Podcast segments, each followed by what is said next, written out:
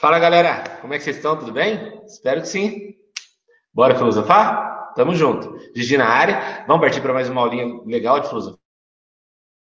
Hoje é um tema bem bacana que a gente vai trabalhar e a gente tem aí um bom caminho para traçar a partir de agora, certo? Já pararam para pensar que a vida que a gente quer para nós depende muito dos valores que a gente assume para ela? Já pararam para refletir que a busca por uma, por uma vida de moral, uma vida de valores, uma vida de princípios, depende muito de nossas escolhas? Hoje a gente vai refletir um pouco nesse sentido. E eu vou trazer com vocês alguns pensadores que ou vão propor para nós uma busca de valores para essa vida e refleti-la, ou quebrar com esses valores. Tudo bem? Então, estamos junto? Bora filosofar!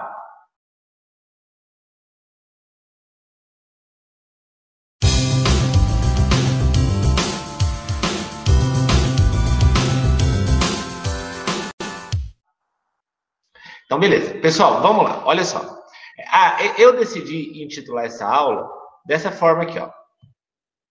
Hum...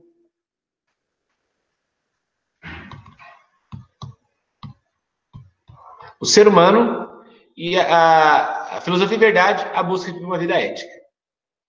Porque a, a vida que nós queremos depende muito de nossas escolhas.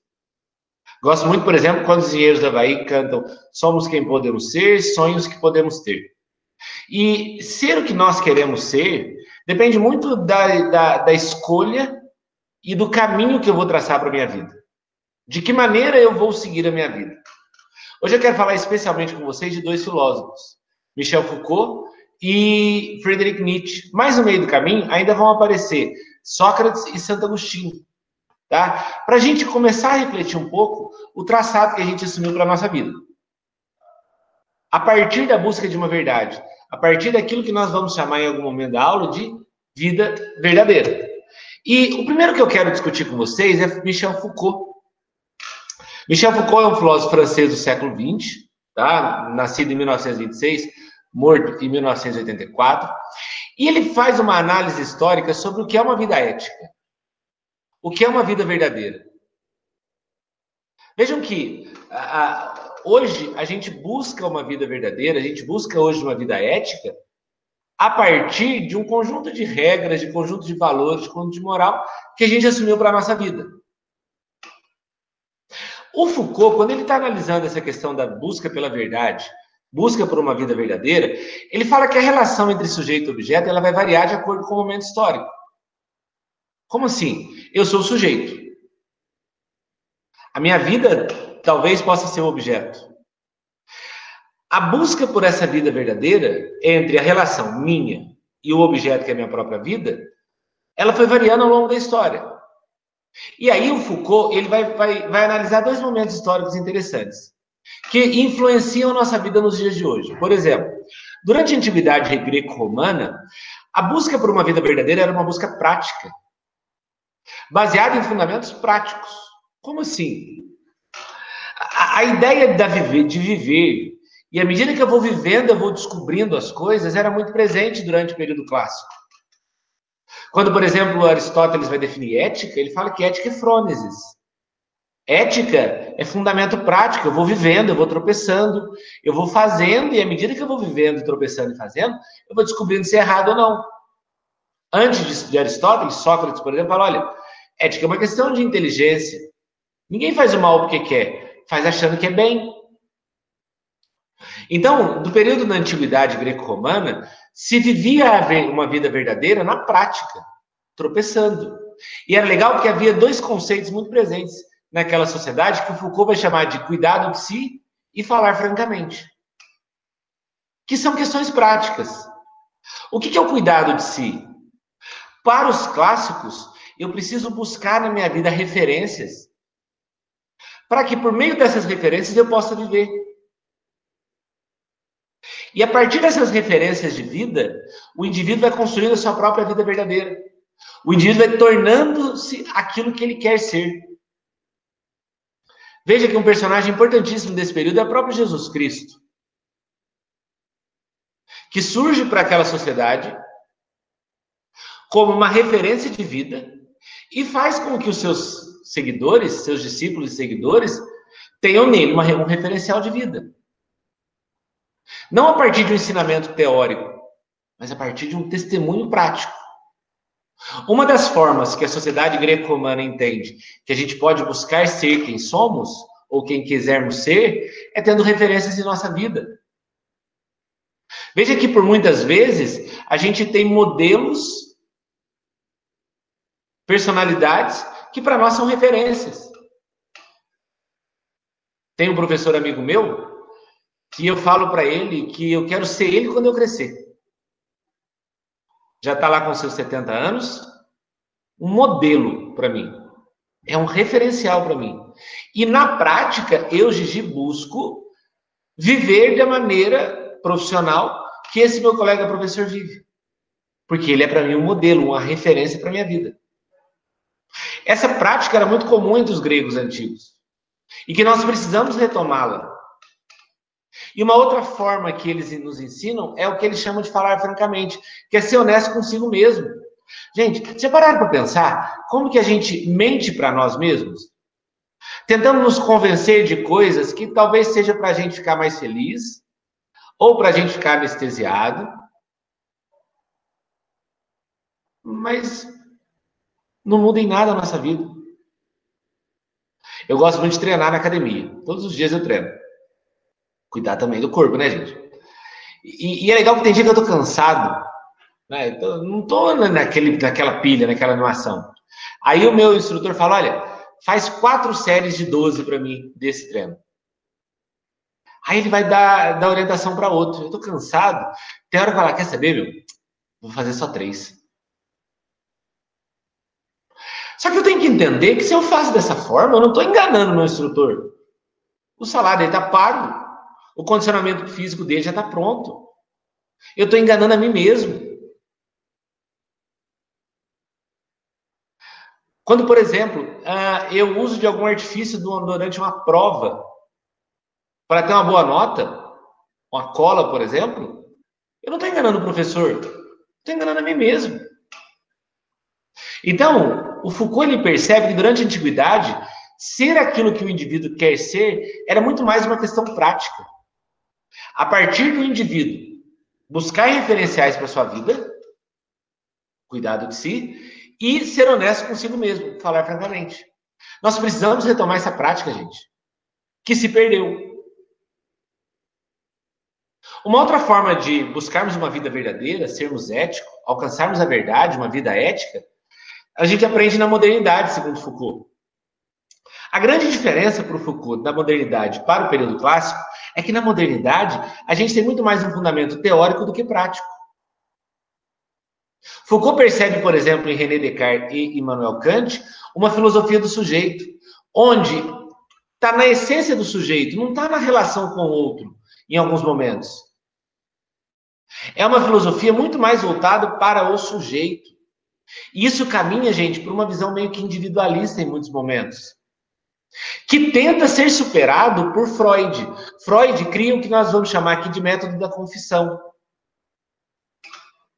Onde, segundo Freud, eu vou alcançar essa vida verdadeira, eu vou alcançar essa verdade, eu vou me conhecer para ser aquilo que eu seja, a partir do momento em que eu vou reconhecer a minha identidade me dirigindo-se a um outro que o Freud vai chamar de guardião para a consciência. É nessa hora, por exemplo, gente, que nasce a psicanálise.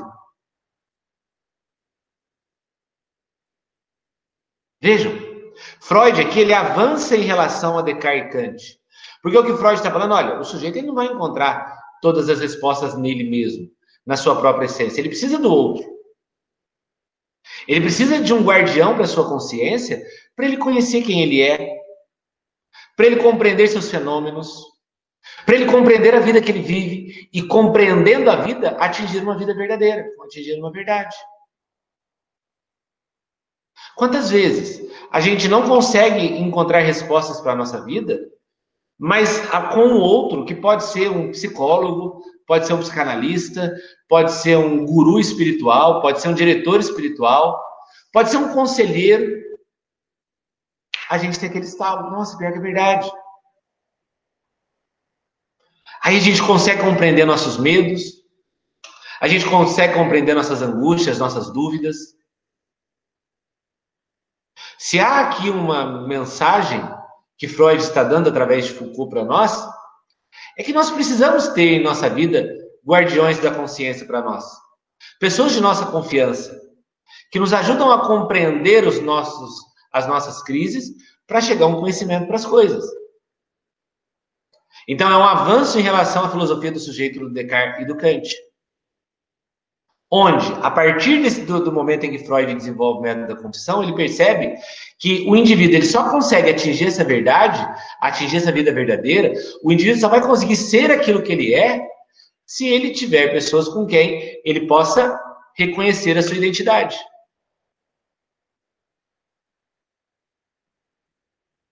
É, é, legal que o Foucault ele escreve isso num livro chamado A História da Loucura, onde ele vai compreender a loucura como um processo histórico.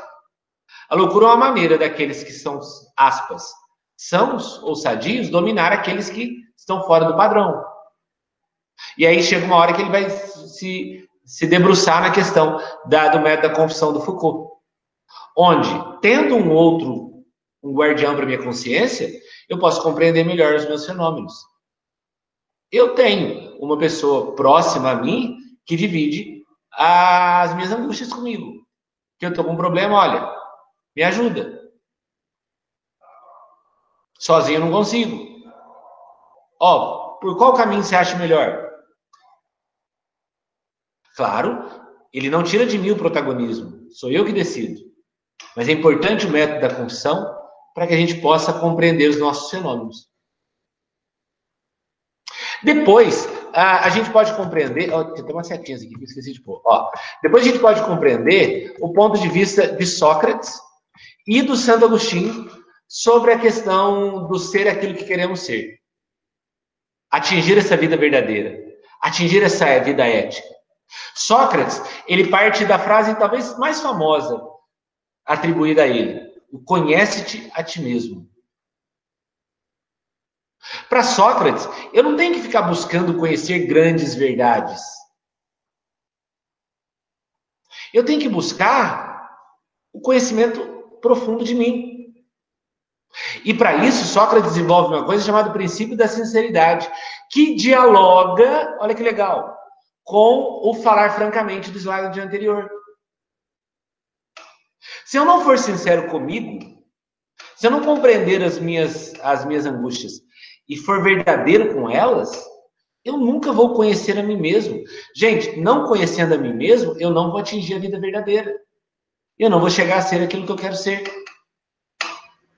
Sócrates aqui estabelece uma relação direta entre virtude e saber. Virtude que é aquilo que está na minha natureza, que está na minha essência, que me leva ao conhecimento das coisas. A ideia da virtude do saber, segundo Sócrates, é a ideia de que, a partir do momento em que eu sou sincero comigo, que eu falo francamente, eu conheço a mim mesmo. E conhecendo a mim mesmo, eu vou chegar no fim último de todas as coisas, a felicidade. É muito presente entre os gregos clássicos, sobretudo Sócrates e Aristóteles, a ideia da felicidade.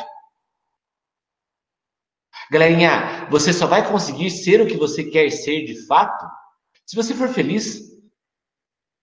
Ninguém aqui programa uma vida de infelicidade.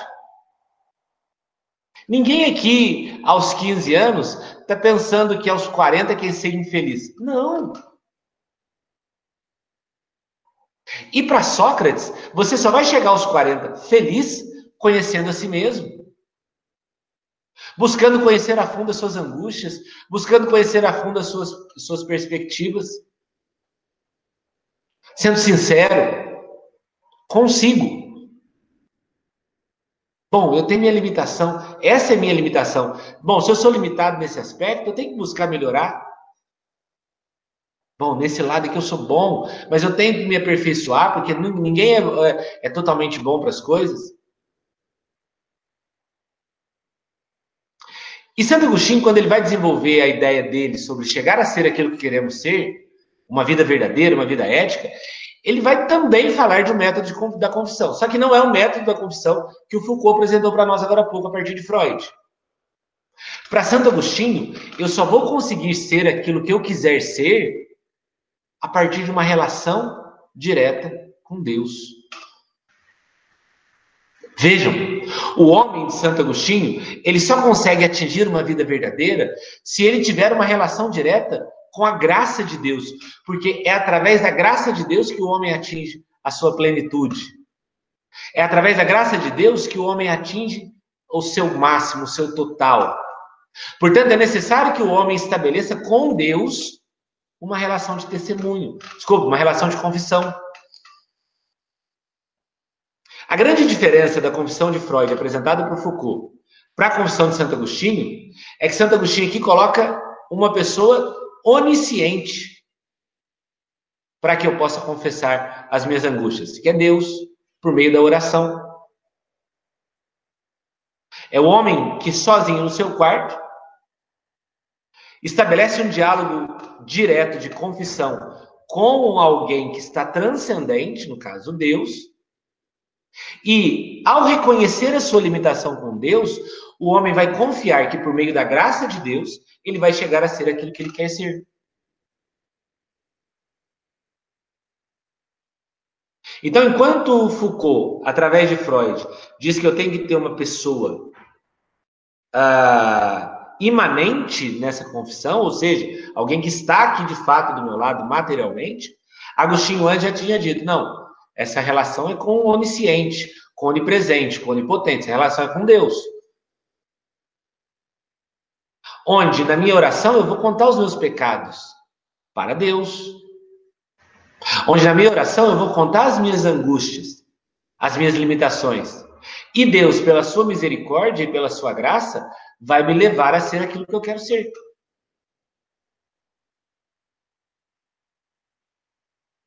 Beleza? Tranquilo até aqui? Mas tem um cara que fala: não, esquece tudo isso. Esquece tudo isso, porque tudo isso aí é perda de tempo. O Nietzsche fala: meu, você não tem que ficar tentando ser alguma coisa no futuro. Você não tem que pensar aos 15 o que você será aos 40.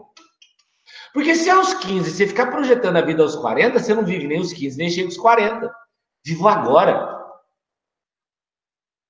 Nietzsche vai escrever um livro chamado O Crepúsculo dos Ídolos, e depois ele vai escrever um outro chamado Assim Falou Zaratustra, onde ele vai desenvolver o conceito de tempo e eterno retorno. E ele vai falar: olha, meu, esquece esse negócio de ficar imaginando sua vida, guardando dinheiro, fazendo as coisas para que lá na frente. Não, é agora. Quando perguntado o que é eternidade, Nietzsche vai dizer: olha, eternidade é imanente à vida. Eternidade é o agora. Eu não sei se daqui a cinco minutos eu vou estar vivo. Para Nietzsche, cabe ao homem realizar a vida que ele deseja. Cabe a mim fazer aquilo que eu quero da minha vida. Independente de valores, independente de, de uma moral construída, independente de uma verdade. Enquanto Foucault, ah, por meio de, de Descartes, por meio de Kant, por meio de Freud, enquanto Sócrates, enquanto Santo Agostinho nos apresentaram um caminho para ser aquilo que quisermos ser no futuro, a partir da busca desses valores, a partir da busca dessa verdade, Nietzsche está aparecendo aqui falando: quebre essa verdade, quebre essa moral. No, no Crepúsculo dos Ídolos, ele fala: olha, a gente tem que quebrar esses ídolos. Quem disse que só é feliz quem tem um diploma universitário? Quem disse que a felicidade é o fim último de todas as ações? A felicidade é o agora. Então, do ponto de vista do Nietzsche, a gente passa a nossa vida tentando realizar a vida que nós desejamos. Só que a todo tempo, o universo tenta nos convencer de não, de que está errado. Existe um aforismo que Nietzsche escreve no Assim Falou Zaratustra que eu acho muito interessante. Ele fala assim: Se te apetece esforçar, esforça-te. Se te apetece repousar, repouse. Se te apetece fugir, fuja. Apetecer, gente, é se tem vontade. Se você tem vontade de fazer isso, faz. Não recue ante nenhum pretexto. Porque a todo tempo o universo vai se organizar para te convencer a não realizar a vida que você deseja. Gente, percebam como toda hora tem alguém falando para nós aquilo que devemos fazer. Toda hora tem alguém mostrando para nós o que é o certo de ser feito. Mas esse certo, na verdade, é uma vida ideal que a gente construiu. E segundo Nietzsche, nós passamos a vida inteira construindo modelos ideais de vida. E esses modelos ideais servem para quê? Para a gente anular a nossa natureza, o nosso ideal. Serve só para isso. Percebam, por exemplo, que estudar é um modelo ideal de vida, que vai fazer lá na frente atingir uma vida verdadeira, ter uma tranquilidade, uma estabilidade financeira, uma profissão. Percebam também que trabalhar é uma maneira ideal de vida. Porque, por exemplo, do ponto de vista cristão, o trabalho enobrece o homem. Então, quem não trabalha é vagabundo, é segregado. Mas e se eu quiser não trabalhar? E se eu quiser não estudar? Então quer dizer, então, que para eu ser aquilo que eu quero ser, na verdade eu tenho que ser aquilo que o meio quer que eu seja. Então, não vou ser aquilo que eu quero ser. E qual que é a ideia do Nietzsche? A ideia do Nietzsche é que eu tenho que quebrar essa moral. Eu tenho que romper com esses valores. Eu tenho que quebrar os ídolos. Num negócio que ele chama de filosofia do martelo. Ser aquilo que eu quero ser não é algo do futuro, é o agora para Nietzsche. É o agora. Então, se nesse momento você está estudando com essa aula, se você quiser desligar o computador agora, chegar e mandar, meter o louco e fazer aquilo que você queria fazer agora, faça. E eu tenho certeza que você não fez. Sabe por que você não fez? Por causa dessa palavrinha que está aqui no quadro. Moral. Você é louco, Gigi? Eu preciso dessa matéria para passar no vestibular. Você é louco? Vocês estão entendendo a ideia do Nietzsche? Ele desenvolve uma tese dentro do, do, do Eterno Retorno que ele chama de vontade de potência. Olha que interessante.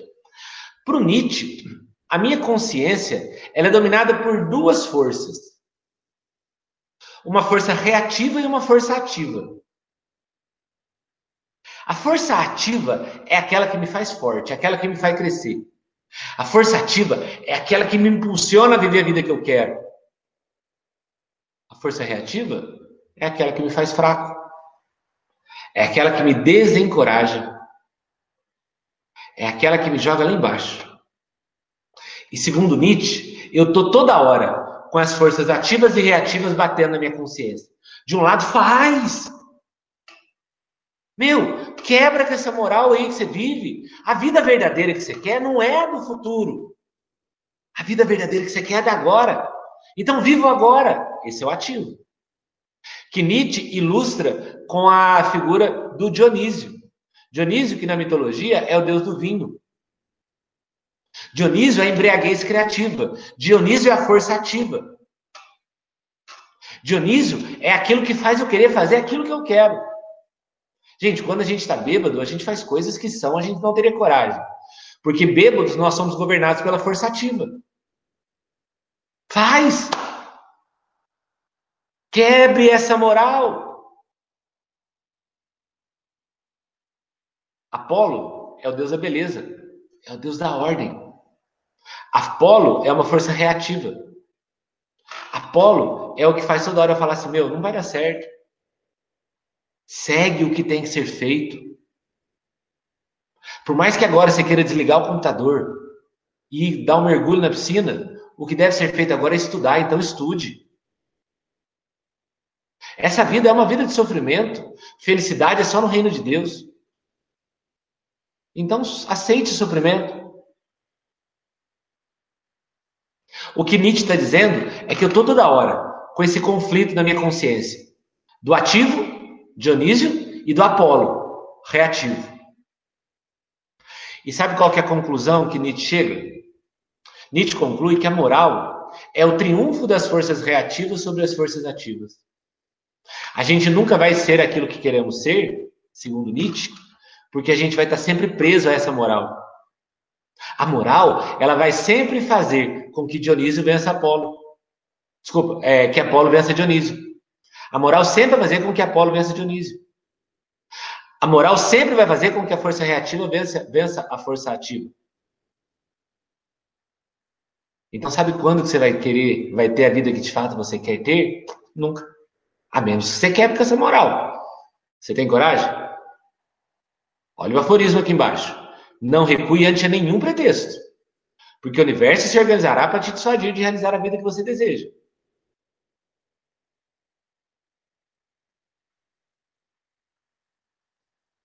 E aí, cabe a você buscar a primeira parte da aula, a partir de Foucault, Santo Agostinho e, e Sócrates, o conhecimento constante de si, para almejar algo, para que você seja algo e buscar ser aquilo que você quer ser, ou quebrar tudo isso e viver o agora, porque você não sabe se amanhã você está vivo.